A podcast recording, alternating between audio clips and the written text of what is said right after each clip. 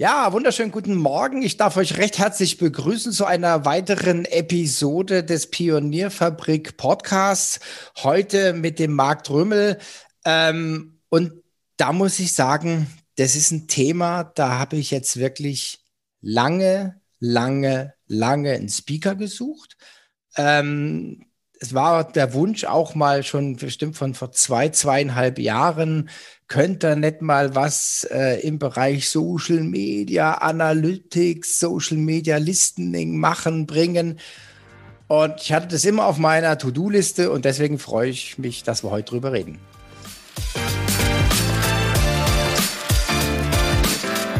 Herzlich willkommen zum Podcast des Digital Breakfast.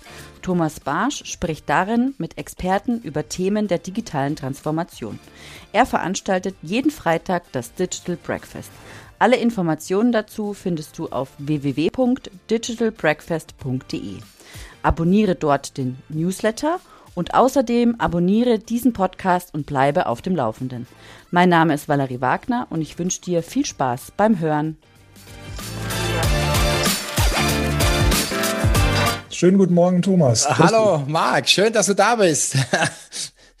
ja, ähm, ich beginne immer gerne so. Ähm, vielleicht stellst du dich einfach mal selber vor.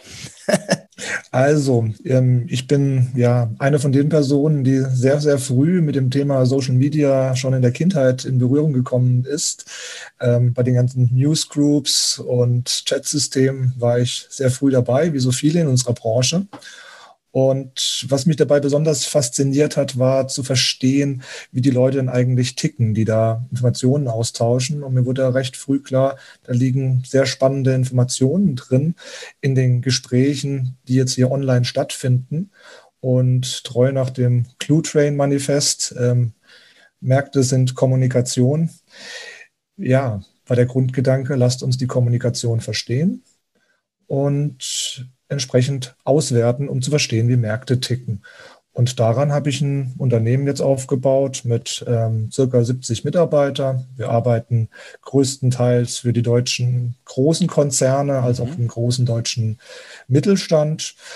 Und ja, haben ein eigenes Social Media Monitoring System, haben ein Team von Analysten, die auf Social Media Analyse ja, spezialisiert sind. Und dazu noch eine kleine und feine Social Media Agentur.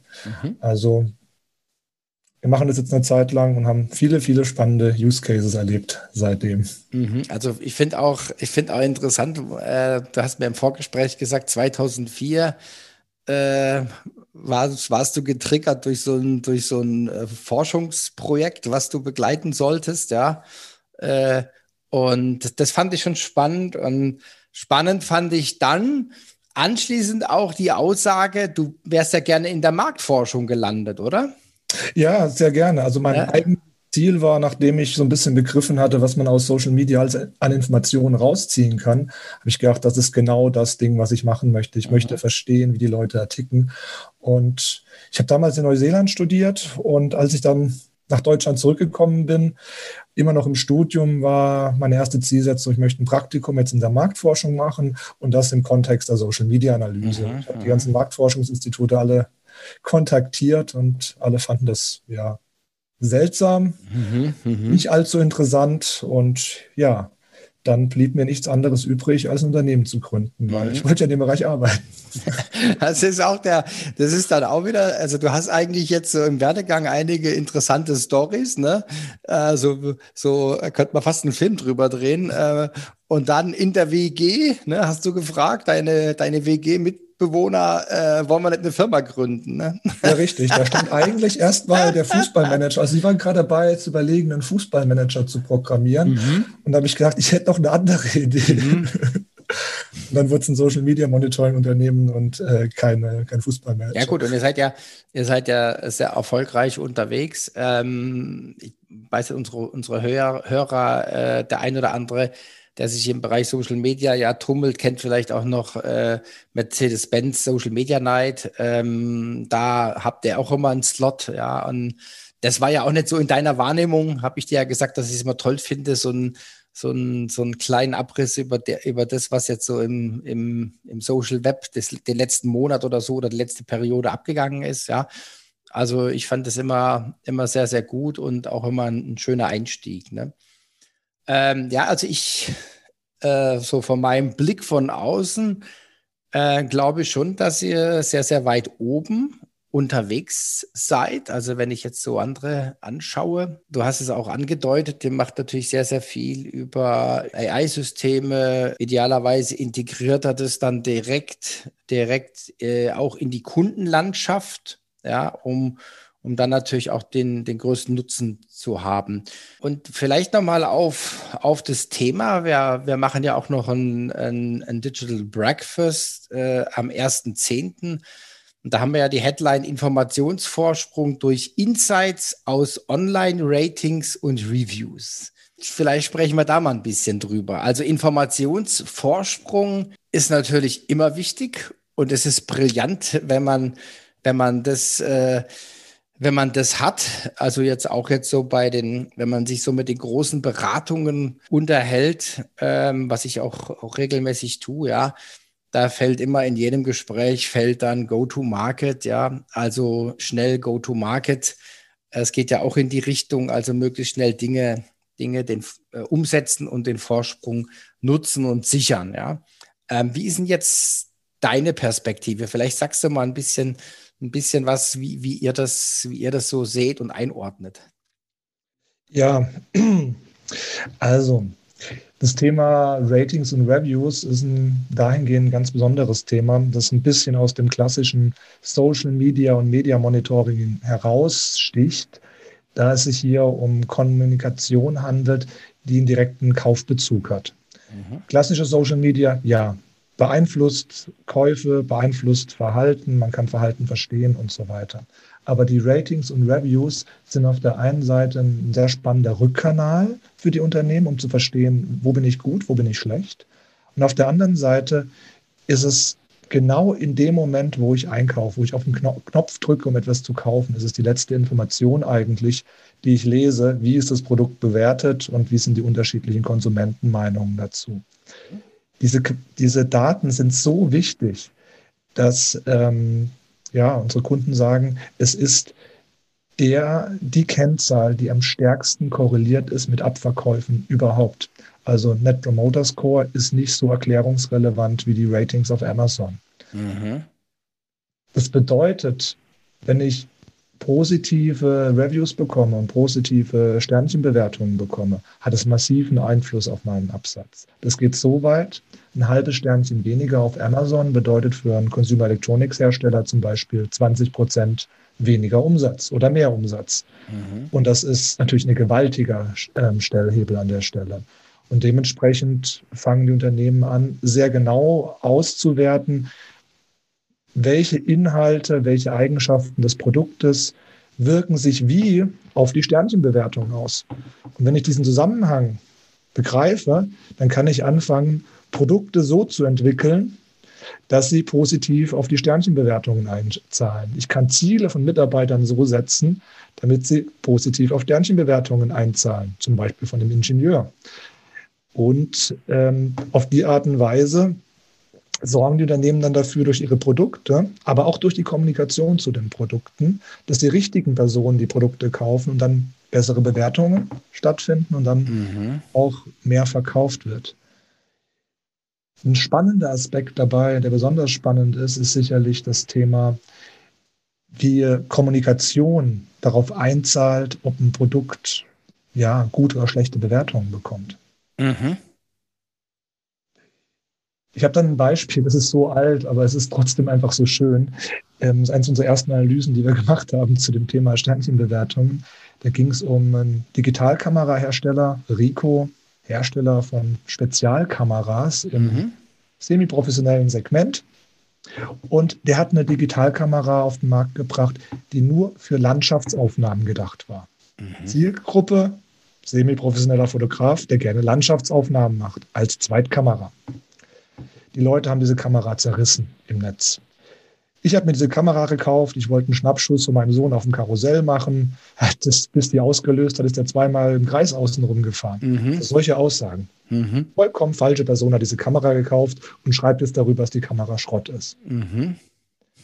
die, die, und das Problem war, die Kamera war halt auch so vermarktet gewesen, dass man das, dass das als Zweitkamera gar nicht platziert war. Dieses Folgeprodukt wurde dann genau so richtig platziert. Es wurde dran geschrieben, Zweitkamera. Kauf dir dieses Produkt nur dann, wenn du ähm, es für Landschaftsaufnahmen aufnehmen möchtest, wenn du keine bewegten Bilder hast. Also es wurde ganz genau gesagt, für wen es geeignet ist und für wen nicht.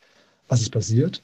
Die richtigen Personen haben die Kamera gekauft, bessere Bewertungen, es wurde mehr verkauft obwohl man den Leuten gesagt hat, kauft die Kamera nicht, wenn das und das und das auf euch zutrifft. Mhm. Wurde mehr verkauft. Mhm. Mhm. Ähm, und so beginnt man immer mehr die Bewertungswertung zu analysieren. Wo bin ich denn gut? Wo bin ich denn schlecht? Dass man die Werbung dann auch so ausgestaltet oder die Werbeschaltung des Media-Budgets so verwendet, dass man die Leute erreicht, für die die Kamera tatsächlich passt. Mhm. Also sind ja zwei, finde ich, finde ich jetzt mega spannend und ich bin auch froh, äh, dass ich dich eingeladen habe, weil das ist jetzt oh, für mich auch wieder eine, eine, neue, eine neue Perspektive und ich denke für viele andere auch. Ähm, das hat ja jetzt, also du hast gesagt, einmal die Kommunikation, wie bereite ich es auf und zum anderen aber noch einen Schritt weiter nach vorne, dass es möglicherweise dann, oder was heißt nicht möglicherweise, sondern dass es dann ins Produktmanagement geht ja, und die dann halt äh, das nächste Produkt vielleicht mit einem oft erwähnten Feature äh, äh, ausstatten oder ähm, ja, vielleicht auch äh, äh, ja, einfach, einfach die Information dann umsetzen in Produkte. Ja, das finde ich, das finde ich ziemlich, ziemlich interessant, weil die dann natürlich, so wie du sagst, du, du hast dann quasi schon eine latente Zielgruppe, die irgendeinen Bedarf hat und äh, du bereitest dann quasi den Weg äh, zu diesem Produkt und wenn das noch richtig, wenn das noch richtig äh, äh vermarktest, dann hast du ja, ich sage jetzt einfach mal so, äh, ohne dass ich jetzt da äh, wissenschaftlich fundiert was sage, sondern einfach so aus dem Bauch, dann hast du aber auf jeden Fall eine hohe Erfolgswahrscheinlichkeit, also die auf jeden Fall höher ist, äh, als wenn du es nicht machst und damit halt das Flop-Risiko reduzierst, ja. Also auch ein, sehr schönes Beispiel ist ein, ein Rasierapparat, der einen, einen, Stecker hat, nur für den europäischen Markt. Mhm. Und jetzt wird dieser natürlich bei Online-Shops, dieser Rasierer, auch in UK gekauft. Mhm, mh. Die haben dann natürlich, brauchen einen Adapter, um diesen Rasierer zu mhm, verwenden. Mhm, das ist eigentlich jetzt nicht ein Produktfehler oder sowas, sondern mhm. da haben die falschen Leute dieses Produkt gekauft. Aber das Ergebnis mhm. davon ist mhm. negative Bewertungen. Das Ergebnis davon ist, weil die paar Leute in England aus Versehen dieses Produkt gekauft mhm. haben, wird mhm. in Zentraleuropa weniger, weniger von diesem Produkt verkauft. Mhm. Und da muss ich halt ganz massiv auch schon bei der Produktbeschreibung gegensteuern sagen, nicht gedacht für ähm, bestimmten, äh, bestimmte Märkte, die andere Steckverbindungen haben. Wenn ich das mhm. im Vordergrund stelle, klar, ich verkaufe ein paar weniger in diese Märkte hinein, aber mhm. ich verkaufe insgesamt mehr. Mhm. Also finde ich, finde ich mega, mega spannend, ja, wie die, wie so, ich sag's jetzt einfach mal so ein Kleingeistertum, ja, wo ich sage, okay, wir verkaufen ganz Europa, dann auf einmal, dann äh, geht der Schuss nach hinten los, gerade durch solche Effekte, ja. Das finde ich schon, schon spannend und gut, es bestärkt uns wieder dann äh, auf jeden Fall Länder separat zu betrachten. Ja, das ist so, äh, oder Länder, oder wenn man noch tiefer geht, dann die Personas, das hast du ja, ja auch schon angedeutet, ja ähm, dass es da dann äh, mehr, mehr ins Detail geht. Ähm, also das finde ich, finde ich hoch, hoch interessant. Und ja, was, was, was du gesagt hast, äh, also ich jetzt mit meiner Vertriebsbrille, diese Dinge sind ja, äh, wie du es auch schon gesagt hast, relativ am, am Ende von so einem, von so einem Kaufzyklus, ja. Und das ist so quasi das Letzte, wo jemand reinkrätschen kann. Ja, und wenn, äh, mir es ja genauso, wenn ich irgendwie äh, was bestelle, als erstes sage ich mal, ich will nur die mit fünf Sterne sehen. So, und wenn dann halt einer viereinhalb oder fünf, äh, ja, viereinhalb hat, dann fällt er schon raus. Ja, das heißt, da ist schon mal ein Filter drüber. Ja, wie aussagekräftig der ist, weiß man nicht, aber man macht's halt, ja. Wobei es spannend ist, der Sweet Spot ist nicht die fünf Sterne, Mhm. Der Sweet Spot liegt so bei 4,2 oder 4,3 mhm. Sterne, wo dann tatsächlich am meisten gekauft wird. Ja, also ist auch äh, mit gesundem Menschenverstand äh, erklärbar. Ja, ich habe ja auch so ein, so ein paar Kollegen, also ich mache ja auch hin und wieder Workshops und Trainings und, und, und so weiter, ja. Und äh, da habe ich die gleiche Ansicht. Ich will gar keine fünf Sterne. Ja, ich will gar keine fünf Sterne bei Pro Event oder so. Ja, also das, das will ich gar nicht, weil ich sehe es genauso, das ist unglaubwürdig, weil so gut kann niemand sein.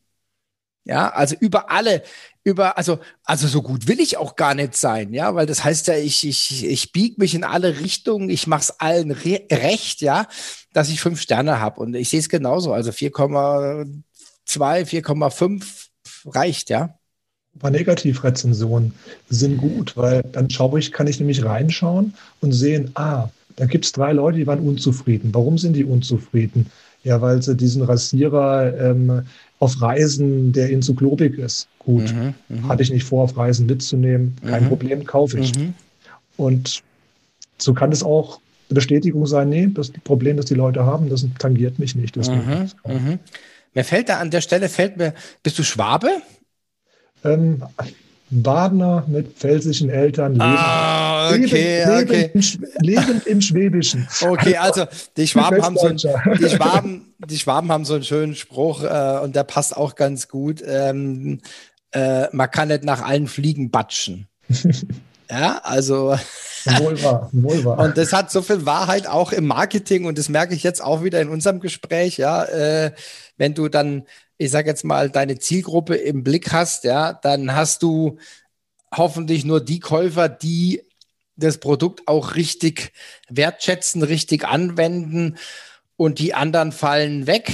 Aber dadurch, dass die anderen wegfallen, äh, dringst du tiefer in deine Zielgruppe ein. Ja, gut. Ähm, ja, wie, wie läuft denn sowas dann ab? Gibt es da irgendwie so ein, so, ein, so ein Schema, wie ihr vorgeht oder äh, wie, wie adaptiert ihr sowas? Ja, das ist ähm, sehr unterschiedlich. Mhm. Tatsächlich. Also wir gehen sehr, sehr individuell auf die Unternehmen ein, weil wir arbeiten ja primär, sage ich mal, ja, für die größeren Unternehmen. Mhm. Und dort ist die Situation, man landet im ersten Schritt manchmal in der Digital im Digitalbereich, mal landet man im Marketing, mal im Sales, mal im Qualitätsmanagement mit den ersten Ansprechpartnern. Und die haben alle so ein bisschen anderen Blick auf die Thematik und äh, haben andere Bedürfnisse und andere Anforderungen. Manche wollen ein Standard-Tool nutzen, das wir auch im Angebot haben. Andere wollen die Daten in ihre unternehmensinternen Systeme rein integrieren, mhm. ähm, sodass wir in der Regel flexibel auf die Anforderungen reagieren, aber natürlich ein ein eigenes Zielbild aus unseren eigenen Erfahrungen im Kopf mhm, haben, genau. überzeugt sind, dass es das Richtige ist. Und dort versuchen wir, die Unternehmen natürlich dann ähm, beratungsseitig und schrittweise hinzuführen. Jetzt ist es so, wenn jemand, wenn man jemanden vor sich hat, der irgendwo in der Marketingabteilung einfach dafür zuständig ist, schau mal drauf, wie die Sternchen aussehen. Ähm, mit dem kann man jetzt nicht unbedingt die große IT-strategische Diskussion führen. Mhm. Das heißt, ähm, man muss sich schrittweise aus Unternehmen bewegen und lernen, wo die Leute sind, die welche Bedürfnisse haben und wo man Partner findet, mit denen man ähm, das Gesamtbild, das für Unternehmen sehr, sehr sinnvoll ist, entsprechend dann auch umsetzen kann. Mhm. Also wenn du jetzt vom, vom Gesamtbild redest, dann, dann gehe ich jetzt mal natürlich aus von, von, von Online-Kanälen, ja. Ähm, Betrachtet ihr da alle oder schränkt ihr da auch ein oder, oder wie geht ihr da vor? Also was, was wir eigentlich betrachten, ist alles, wo, wo Texte anfällen. Reviews sind für uns mit der spannendste Bereich, mhm. weil er einfach den größten Impact hat. Aber wir betrachten alles von Online-News, Facebook, Twitter, Foren, Blogs, aber auch die NPS-Daten, die beim Unternehmen vielleicht anfallen, mhm. Marktforschungsberichte, Werkstattberichte und ähnliche Sachen. Die äh, lassen wir alle in unsere Systeme einfließen, mit der AI entsprechend verarbeiten, klassifizieren, auswerten, um sie dann eben halt, der Grundgedanke ist, bringe Text in strukturierte Daten, die dem Unternehmen was nützen. Mhm. Also diese Texte alle zusammenzuführen auf sinnvolle Art und Weise und dann eben in Statistiken mhm. zu verarbeiten. Das ist eigentlich das Grundding und das muss ein Unternehmen ganzheitlich angehen, weil zum Beispiel, wenn ich wirklich Texte verstehen will und zu meinem Unternehmen viele Texte anfallen, dann brauche ich AI-Systeme, die mir helfen, für mich individuelle Informationen rauszuziehen. Da kann ich nichts aus einer Stange nehmen, da muss ich AI-Systeme anlernen. Mhm. Und um die anzulernen, oder um die sinnvoll einzusetzen, mache ich das am besten mit allen Daten und nicht bloß mit dem Teilausschnitt. Weil wenn ich für jedes mhm. System eine eigene AI trainiere, sind die alle unterschiedlich gut und mein Aufwand verzehnfacht sich. Mhm. Das heißt, ich brauche für diese, dieses Herangehen schon einen einheitlichen Prozess für ein Unternehmen. Mhm. Deswegen versuchen wir alle Quellen zu betrachten, aber auf der anderen Seite auch im Unternehmen, es gibt sehr viele verschiedene Anspruchsgruppen und die brauchen alle unterschiedliche Informationen. Und da muss man sicherstellen, dass die, die Daten erstmal alle zusammenfließen, einheitlich mhm. verarbeitet werden und dann auf die richtige Art und Weise an die verschiedenen Personen ausgespielt werden. Mhm, genau. Der Social also Media Manager braucht sein für ihn spezialisiertes Social Media Monitoring Tool. Aber der Produktmanager, der braucht bloß eine Liste, wo er vielleicht sieht, wie seine Produkte bewertet sind und was positiv und negativ ähm, daran war. Mhm. Der Qualitätsmanager, der möchte wissen, über alle Produkte jetzt hinweg, existieren irgendwelche Produktrisiken? Ist da irgendein Akku explodiert oder sowas in die Richtung? Mhm, mhm, Möchte der als Information vorfinden. Ein Ingenieur interessiert sich bloß für ein Bauteil und der Arbeiter in der Fabrik, auch spannender Use Case, der, dem stellen die Unternehmen gerne große Screens im Eingangsbereich zur Verfügung, wo er sieht, was an dem Produkt, was er zusammengeschraubt hat, im Netz gerade gut oder schlecht bewertet wird. Dass er beim Vorbeilaufen sieht, oh, da, da gibt es Probleme irgendwie, dass da an der einen Stelle immer was klappert. Hm, das bin ja ich. Ich bin derjenige, der das Ding hier festschraubt. Mhm, mh. Und dann praktisch auf die Weise auch ein Feedback bekommt, um um auf, dass auch der, ein, der, der Arbeiter im Endeffekt direkt darauf reagieren kann, wie seine Arbeit wahrgenommen wird und seinen Beitrag leisten kann. Das muss nicht immer bloß das Management sein. Und jetzt, jetzt habe ich nochmal so eine, weil du ja gesagt hast, du bist, deine, deine Leidenschaft sind so die, die High-End-Analysen. Also mhm. wenn er jetzt so ein, ich nenne es jetzt einfach mal so Info, Informationshub, wo alles reinläuft, ja, und dann kriegt jeder sein, dann kriegt jeder Bereich sein eigenes Dashboard, ja, mit seinen, was seine Bedürfnisse widerspiegelt. Aber da gibt es ja sicherlich noch interessante Erkenntnisse, die dann, äh, die man noch draus gewinnen kann, was man so vielleicht gar nicht sieht. Ja, auf alle Fälle. Also das, das ist eigentlich das Spannende, wo es darum, also was mir persönlich jetzt am meisten Spaß macht. Das ist alles spannend, aber besonders spannend ist es, wenn man diese kleinen Nuggets, diese kleinen Goldklumpen, mhm. die in den Daten mhm. drin sind, wenn man die selber auch natürlich auch noch finden kann. Das ist immer ein besonderes Erfolgserlebnis. Also wenn man zum Beispiel rausfindet, dass ähm, in einem Auto ein Gaspedal zu klein ist. Mhm. Oder dass man rausfindet, dass der Stecker fürs ähm, den, das Elektrofahrzeug zu laden an der falschen Stelle am Auto angebracht mhm. wurde. Mhm. Das sind solche Dinge, wo man einfach sagt, wow, da habe ich etwas rausgefunden, da, das gibt eine Veränderung fürs Unternehmen, da kann das Unternehmen direkt etwas verändern. Mhm. Oder wenn es um Kommunikation geht, wenn man feststellt, dass der tolle, tolle Eigenschaft des Epiliergerätes ist, dass es die, ein sehr angenehmes Hautgefühl hinterlässt, aber nicht allzu gut rasiert. Dann weiß ich, die Leute mit einem angenehmen Hautgefühl muss ich eben versuchen anzusprechen. Mhm, mh. Solche Dinge, die da erst einmal als, als Nuggets interessant sind. Aber was natürlich besonders spannend wird, ist dann, wenn man auf die Ebene sagen wir mal, der Zielgruppen geht. Wenn man sich anschaut, wir haben eine, eine Studie zum Thema Kaffee zum Beispiel gemacht, wo wir uns mhm. angeschaut haben, was wird am meisten über Kaffee gesprochen. Und da ist es zum Beispiel so, der am häufigsten diskutierte Kaffee ist Espresso. Am meisten geliebt, am meisten gemocht. Warum ist das so? Weil die Espresso-Foren natürlich am meisten Kommunikation zu Kaffee haben. Mhm. Heißt aber nicht, dass die Leute am meisten Kaffee trinken. Wenn ich jetzt mal gezielt in andere Gruppen reinschaue, zum Beispiel Outdoor-Gruppen, angefangen von den Yachtbesitzern bis hin zu den Besuchern von Festivals. Mhm. Die sprechen darüber, dass der Aldi Instant Kaffee der beste ist. Egal, ob es ein Yachtbesitzer ist oder ein Festivalbesucher. Anderer Kontext, andere Zielgruppe, ganz anderes Thema im Vordergrund. Auch spannend, wie wurde Instant Kaffee früher beworben? Der wurde beworben mit Leuten, die in einem Büro sitzen und dann Instant Kaffee trinken. Das ist der einzige Ort, wo Instant Kaffee definitiv nicht der beliebteste Kaffee mhm. ist. Also ja. falscher geht's nicht. Ja, ja, Auf der Yacht, das wäre der richtige Text vielleicht mhm. gewesen oder eben Urwald oder mhm. das sind so mhm. die Themen, wo Instant Kaffee, wo man gut platziert sein möchte. Und das halt rauszufinden, diese Zusammenhänge und was dann und warum und wie die Verwendung ist und wie da vielleicht die Verpackung gestaltet sein muss, nachdem man das begriffen hat. Das, ah, das ist schon, das ist schon mega cool. Das ist schon mega cool, was er da macht, muss ich ehrlich sagen. Also da ich sag's mal so flapsig, wie ich so bin, da spuckst du deinen ehemaligen Nicht-Arbeitgebern ganz schön in die Suppe, ja.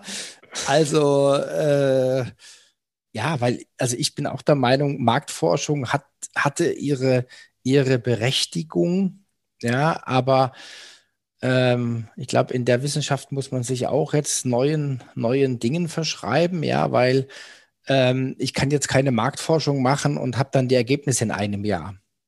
Ja, das ist richtig. Also da hat sich die Welt halt schon zehnmal gedreht und äh, also das ist, das, das passt nicht mehr. Also da muss die ganze Wissenschaft auch nachziehen, ja, also auch mit, mit solchen Sachen, äh, wie ihr das macht, ja. Ähm, es kommt auch so, immer so ein bisschen auf die Kombination an. Also ich denke, viele Sachen lässt sich über Social Media Marktforschung nicht beantworten, gerade wenn es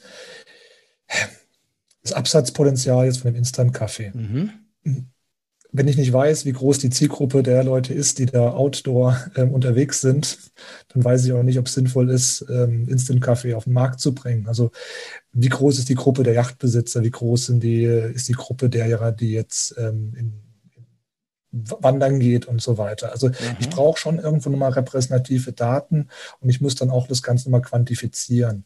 Aber gerade so für den ersten Schritt, um rauszufinden, was überhaupt die Themen sind, nach denen mhm. ich fragen müsste und wer die Zielgruppen sind, die ich befragen muss. Ähm, da hilft gerade so Social Media Analyse sehr, sehr gut. Also sagen wir viele Situationen, wo wir einfach Leute auf uns kamen aus der klassischen Marktforschung, die gesagt haben, wir analysieren das Thema jetzt hoch und runter und wir finden einfach nicht den Grund, warum die Leute nicht mehr in diesen Shop zum Einkaufen gehen. Wir finden es einfach nicht mehr raus. Also mhm. alles ist in Ordnung. Mhm. Alles, wir befragen die Kunden die ganze Zeit. Keine mhm. Änderung der Zufriedenheit und weniger Leute kommen. Was ist der Grund? Ja gut, wen befragen sie nicht? Die Leute, die nicht mehr in den Shop kommen. Mhm. Aber mhm. deren Aussagen finden wir in Social Media. Mhm. ja, ja, genau. Ah, warum ja. sie nicht mehr hinkommen. Mhm. Und dann wurde ihnen langsam klar, wo das Problem liegt. Aber Macht ihr da, also ist jetzt eine, vielleicht eine Suggestivfrage, aber ist es sicherlich auch ein Unterschied B2B oder B2C, oder? ist, ist ein großer Unterschied. Also im B2B-Umfeld findet man einfach in Social Media deutlich weniger relevante Kommunikation. Jedenfalls im Allgemeinen gesprochen. Mhm. Wenn ich zum Beispiel im Bereich der Handwerker mich bewege, habe ich in Social Media mehr als genug Kommunikation. Mhm. Bohrmaschinen, die für Handwerker hergestellt werden. Also da habe ich kein Problem. Aber wenn es jetzt darum geht, dass Turbinen für Atomkraftwerke irgendwo verkauft werden, da gibt es jetzt niemanden, der das mal bewertet hätte oder mal was dazu mhm. geschrieben hätte. also bei mir klappert es beim Atomkraftwerk immer ein bisschen. Ja, ja, ich wollte gerade sagen, äh, fünf Sterne bei Amazon, ich kaufe mein Atomkraftwerk. Ja,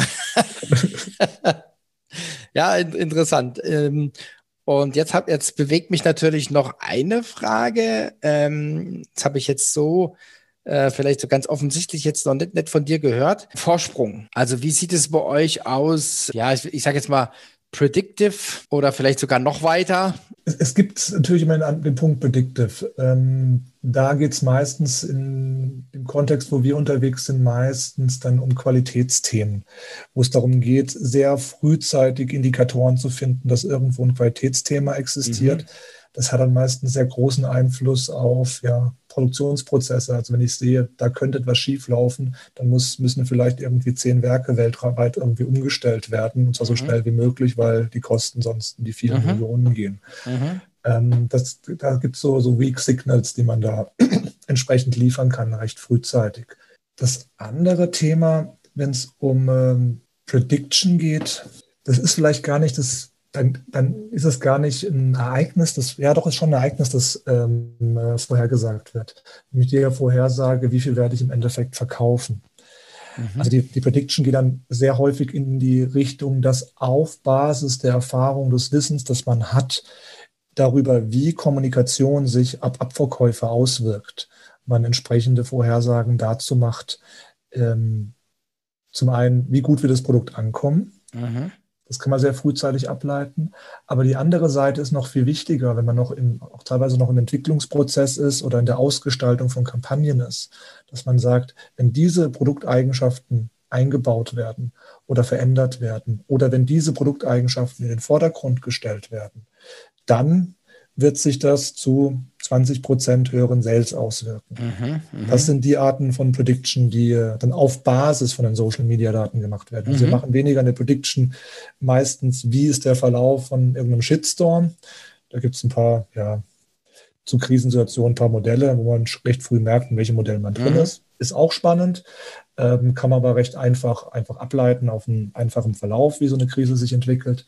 Aber das Spannendste ist halt wirklich zu sagen, so wirkt sich deine Kampagne potenziell aus und so wirkt sich dein Produkt potenziell aus. Und dann ist man meistens auf dem Level von Business Intelligence unterwegs und mhm, arbeitet ja. in Daten in solchen Systemen, wo dann ja, vielleicht nicht nur die Social Media Daten reinspielen, sondern auch vielleicht die Google Analytics Daten, mhm. die Verkaufszahlen, die Klicks und was es alles gibt. Mhm. Und dann nochmal eine Frage, das äh, wollte ich einfach explizit auch nochmal ansprechen. Das Thema äh, Behavior und Engagement. Wie betrachtet ihr das? Ähm, ich fange mit dem Thema Engagement an und dann mhm. frage ich zu Behavior nach. Mhm. Also, was wir nicht haben, ist ein eigenständiges Engagement-System. Da arbeiten wir mit, ähm, mit Partnersystemen mhm. ähm, entsprechend zusammen. Was wir beim Engagement aber machen, ist, dass wir Community Manager haben, die dann für die Unternehmen die entsprechende ähm, Kommunikation mit den Unternehmen, äh, mit den Unternehmen, auch teilweise mit den Unternehmen, meistens auch mit den Konsumenten entsprechend ausgestalten. Das heißt, klassisches Verfassen ähm, von Posts, Bewerbung dieser Posts, ähm, Serviceprozesse, wo auf Probleme entsprechend ähm, reagiert wird, wo man Gewinnspiele macht und alles, was in diese Richtung geht, um mhm. Engagement zu erzeugen. Der Unterschied bei uns ist sicherlich, dass wir das Ganze immer auf einer Basis von den Social Media Analysen machen, mhm. um ziemlich gezielt dieses Engagement betreiben zu können. Mhm. Um ein Beispiel zu bringen, wo das vielleicht nicht ganz so toll läuft, ist, wir haben gerade eine, was gerade letztes Jahr haben wir eine Klimastudie gemacht, um zu schauen, wie der Klimawandel, wie zum Klimawandel kommuniziert wird, sowohl von Konsumenten, aber auch von Unternehmen. Mhm. Wir stellen halt fest, große Unterschiede fest, wie Unternehmen zum Klimawandel kommunizieren. So gibt es zum Beispiel Automobilhersteller, die immer mal wieder sagen, hier schaut mal her, unser tolles Elektroauto. Ähm, wir sind sehr klimaneutral und das Thema in den Vordergrund stellen. Und darauf bekommen die sehr viel negative Reaktionen. Mhm. Jetzt könnte man sagen, warum bekommt man die negativen Reaktionen? Liegt es daran, dass die Leute sagen, ja, er macht gar nicht so viel für den Klimawandel? Nee, das ist nicht der Grund für die negativen Reaktionen. Die negativen Reaktionen gehen häufig in die Richtung, ganz ehrlich, lasst ihr euch auch noch vor diesen Klimawandel-Quatsch von der Kreta spannen mhm. ähm, und baut deswegen solche Autos, dreht doch nicht durch. Also mhm. da merkt man, dass so Automobilhersteller, gerade ähm, vielleicht ein bisschen mehr im Luxussegment, vielleicht nicht unbedingt ähm, die Zielgruppe haben, mit denen sie sprachlich richtig kommunizieren. Also sie reden mit den Leuten, kommunizieren so, als ob sie Fridays for Futures Anhänger wären, mhm, aber auf mhm. der Fanpage finden sie ihre Markenfans vor, die vielleicht Benziner lieben. Mhm. Nicht so gut darauf reagieren. Mhm. So dieses, dieses Gleichgewicht zu finden, wen hat man eigentlich vor sich und wie kommuniziert man richtig, das ist sicherlich über ein Thema Engagement ähm, aus unserer Sicht das spannende Thema. Mhm. Mhm. Und beim Thema Behavior, da muss ich nachfragen, was meinst du damit? Ja, so generelle Grund, Grundzüge des Verhaltens. Also mhm. generelle Verhaltensdinge. Hier bin ich so ein bisschen der Meinung, Social Media muss der Unternehmensstrategie folgen. Das heißt, eigentlich muss ich anfangen, mich selbst zu verändern. Also gerade das Thema Nachhaltigkeit ist mhm, mal als Beispiel. Mhm.